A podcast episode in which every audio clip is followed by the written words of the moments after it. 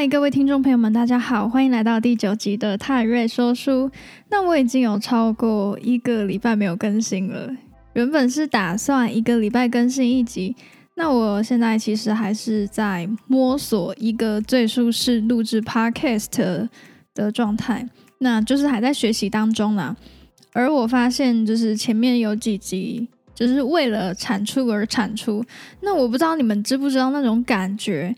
就是我觉得我看书变成就是为了录 podcast，这其实也不是我一开始阅读的初衷。我会觉得说，呃，我今天一定要看一个进度，所以我在看书这方面的心境就开始慢慢的有点转变。那我并不是太喜欢这种状态，所以这礼拜我就一直在思考说，为什么我要录？那当然就是为了分享我最近阅读的书籍嘛，而我得承认说，就是我阅读的消化速度并不是这么的快，就是跟我一开始预期的时间有点落差，所以我之后打算不定期的去更新。那我觉得这样阅读才是有意义的。其实我这段时间还蛮有感的，就是我不断的去吸收这些知识，但是我并没有应用在我自己的生活上面，我就会觉得说我并没有学以致用，那这些东西根本就是没有读进脑袋，然后最后有点算是空忙一场吧，就是在瞎忙。好，那其实平常我自己也是会看一些工具书啊，像是。最近在经营 IG，那我本身并不是擅长经营 IG，从来没有探索过怎么去经营 IG，就是平常朋友圈也不太常发文吧，其实，所以我就会去找一些书来看。如果有看到不错的技巧，也是只会分享在 IG 吧，因为我觉得工具书。嗯，也没有什么好录 podcast 啦，所以就是最近就是在研究怎么经营 IG，拍完了 IG 广告，就是还是蛮有趣的啦，就是要花钱。而且在经营 IG 之后，我发现就是我居然会去在意粉丝的人数，就是这个数字竟然会影响我的心情，就我会觉得说多一个人追踪，好像就是多一个人肯定，多一个人认同，但是这种心态，我是觉得。非常不健康，我不能去用追踪数来定义我自己的价值，所以我发现到之后，我就慢慢的调整自己。好，讲到这个，再跟大家分享一下，就是以我自己来说，我阅读的时候都是有一个目的性存在，那这个目的就是为了解决我现在自己的烦恼，就是不断的去补足我自己觉得缺乏的知识。像是我现在经营 IG 嘛，那我发现我缺乏 IG 这方面的知识，所以我就会去看 IG 的书，或者是我被 IG 追踪人数影响心情的时候，我就会去看心理学的书，看一下说为什么我会出现这种心理，该如何去排解这种心态，就是希望透过阅读可以帮助我解决。生活上面临的一些问题，其实这样就可以关联到说，有一些人会问我说，要选什么书，或者是你有什么推荐的？但通常我不太知道说你现在的状态是什么。我觉得就是应该要以自己的现在的状态去寻找，说自己可以看什么样类型的书，这样子是对于自己最有帮助的，因为。自己一定是最了解自己的人。其实，如果你连自己都不了解的话，那你可能就是要从自我探索类型的书开始阅读。所以，就是先探讨到现在当下的自我需求是什么。这种书籍，我觉得才是对于现在的自己是最好的。因为如果现在的你跟某一本书有共鸣的话，就会很快的看完那本书。就是因为有目的性的想要解决现在的困扰，动机就是非常的强烈。今天废话太多了，主要就是跟大家讲一下，就是我现在还在摸索自己经营 podcast 的最舒适的方式。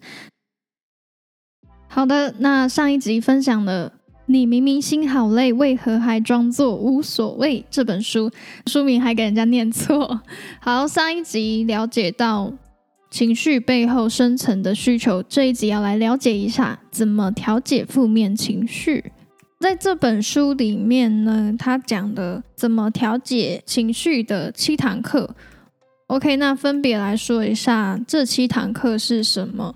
第一堂课呢是观察，观察呢就是要了解自己现在的心情是怎么样，那为什么会有这样的心情，会有这样的感受？情绪低潮的时候，不要觉得说没有什么大不了，你要试试问自己说，心情低落的原因是什么？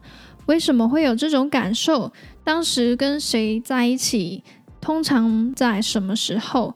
或者是跟过去的经验啊有什么样的关联？就是慢慢的挖掘，慢慢的去探究，终究会找到内心深层的情绪。像是如果今天被主管训斥，心情很差，就要向自己提问说：嗯，为什么心情很差？哦，因为今天被主管骂，就觉得被瞧不起啊。好，你再问自己说有什么感受？哦，我觉得很糟糕，很生气，也很丢脸呐。再问自己，生气的点是什么？哦，我就气主管，他怎么可以在大家面前骂我？再问，所以不是因为被骂而生气，而是在大家面前骂你而生气吗？嗯嗯，好像好像是这样子的，就是在新人面前被骂，我就觉得很丢脸啊。OK，好，以上透过与自己的对话，就是可以慢慢的去了解说现在有什么感受，那为什么会有这样的感受？有时候就是很容易的会慢慢的找到答案。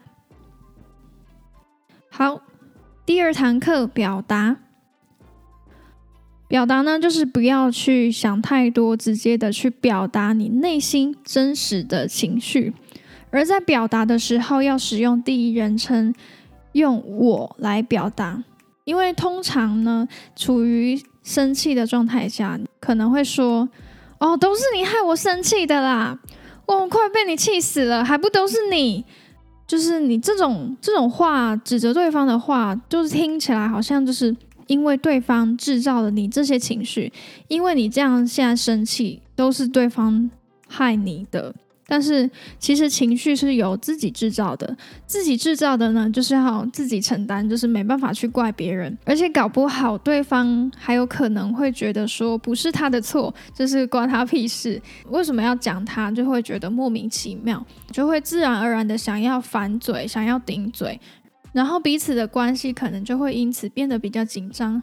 如果今天改用第一人称，用我来表达，就是用我来出发表达自己的情绪，对方就不会感到有压迫感。像是你直接表达说我生气了，那你也不用去讲说对方怎么样，对方这时候可以选择安抚，或者是等你气消。很多愤怒的背后隐藏的可能是悲伤的情绪，而悲伤的情绪背后的深层原因，可能是就是来自于内心的一些羞愧感。你只是要想要多一点关心，心里期待的只是多一份温柔，只是想要一份体贴。当这种需求没有被达到之后，衍生出的表面愤怒，所以。其实你真正的生气不一定代表你内心的愤怒。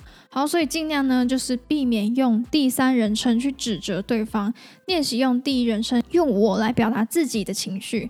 OK，除此之外呢，也要尽量用比较中性、比较柔和的字眼，把那种每次、老是、一直这种比较偏激的字眼拿掉。像是如果被说。哎，你怎么每次都搞错啊？那通常这时候就自我本能反应就会直接讲说：“哦，那我每次……那这时候已经把重点就是模糊了，已经失焦了，已经把重点放在‘每次’这两个字上面。还有就是可以把命令的语气改成期望的语气，这样子才不会激怒对方。像是‘嗯，我跟你说过多少次了，叫你不要再喝酒了’，改成。”哦，我希望你不要再喝酒了。好，这样子有没有听起来比较好一点？从命令变成希望，就是我希望你不要再做什么什么事。第三课探索，在表达感受之后，就能更察觉到贴近自己内心的感受。原本爱生气的人开始看见愤怒底下的恐惧，焦躁不安的人渐渐发现焦虑背后隐藏的怒气，开始试着表达自己真正的情绪。察觉到真正情绪之后，会看到从前未发现的自己，更认识真实的自己。这时候呢，就要坦然面对真实的自己，才可以让自己不断的提升呢。好，第四课是认知。当更进一步了解自己的时候，很多人 就会被自己吓到，就会觉得说自己变得很陌生，不认识自己了，因为颠覆了过去的自我认知。那其实每个人。都有不同的面相，像是有光明就一定会有黑暗，所以必须要接纳自己丑陋的一面，重新调整一下自我的价值观。第五课接受，当发现自己有不 OK 的地方，就必须要承认啊，接受，然后练习接纳不完美的自己。接受之后，就进入到第六课，成长。成长呢，就是当发现理想中的自己与现实中的自己有所差异的时候，内心就会经历天人交战，这是一场自己与自己的战争。如果不去面对，反而会付出更大的代价。好，面对之后呢，就会有所成长。第七课重生，重新调整自己的价值观，迈向新的生活，理解、接纳、包容自己与他人。好的，以上呢就是调试情绪的七堂课，从观察、表达、探索、认知、接受、成长到重生。练习不要逃避负面情绪，适当的表达出就是内心自我的感受，接受自己的不完美，重新调整自我价值观。反正就是透过不断的修正，迎接更好的自己，与人的关系也会更加成熟。这本书也用到弗洛伊德心理学和阿德勒心理学，相对之前介绍过的《被讨厌的勇气》那本书，我觉得这本书更浅显易懂。它其实就是有点慢慢的引导你去了解一下心理学的这方面知识，它不会特地去强调一些心理学的论述。那它其实蛮好懂的，蛮好入门的。读完这本书之后，我也开始学着观察自己的情绪。我发现还蛮有趣的，就是仔细探究到自己内心的需求的时候，最后的结论可能是会觉得说我需要陪伴，我需要关心。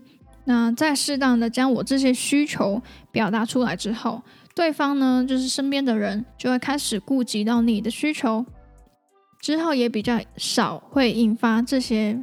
比较负面的情绪，那我就想说，这个就是其实蛮像说，你要先了解你自己到底需要什么，然后说出来，不然 连自己都搞不清楚，那对方怎么可能知道你在 care 什么？对方也不知道你的情绪的点在哪里。好的，今天就先到这边啦。如果喜欢我的分享，必须五星好评，追踪泰瑞说书的 IG，谢谢大家，我们下次再见，拜拜。